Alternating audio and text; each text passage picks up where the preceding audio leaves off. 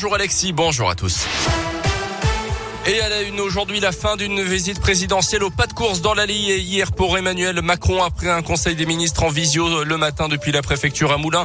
Le chef de l'État a enchaîné déambulation dans les rues. Visite aux parents de Samuel Paty, le prof d'histoire assassiné en région parisienne il y a un an.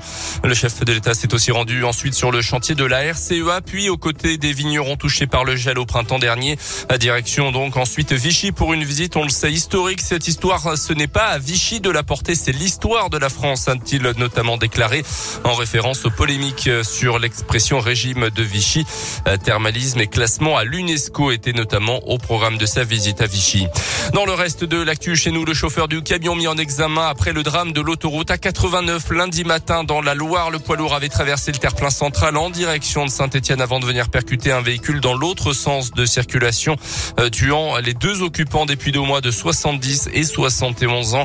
Le chauffeur âgé de 37 ans est mis en examen pour homicide involontaire aggravé pour manquement à l'obligation de prudence. Les enquêteurs s'intéressent notamment à la validité de son permis. Il a été remis en liberté sous contrôle judiciaire avec interdiction de conduire tout type de véhicule.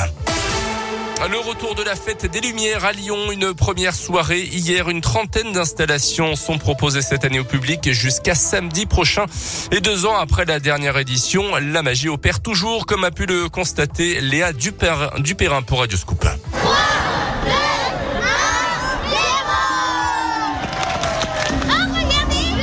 Raconter un peu ce que tu vois Moi, je vois de l'herbe et le dieu qui est sur terre et des couleurs magnifiques. Ça te plaît? Oui.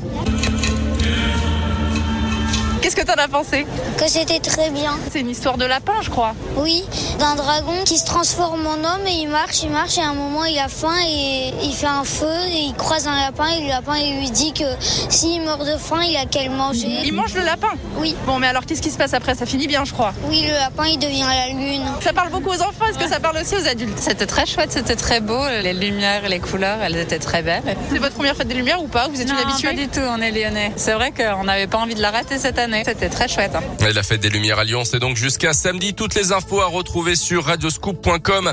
Dans l'actu également, la proposition d'Anne Hidalgo en vue de la présidentielle hier au 20h de TF1. La candidate euh, socialiste euh, au plus bas dans les sondages a proposé une primaire de la gauche pour désigner un candidat commun à l'Elysée.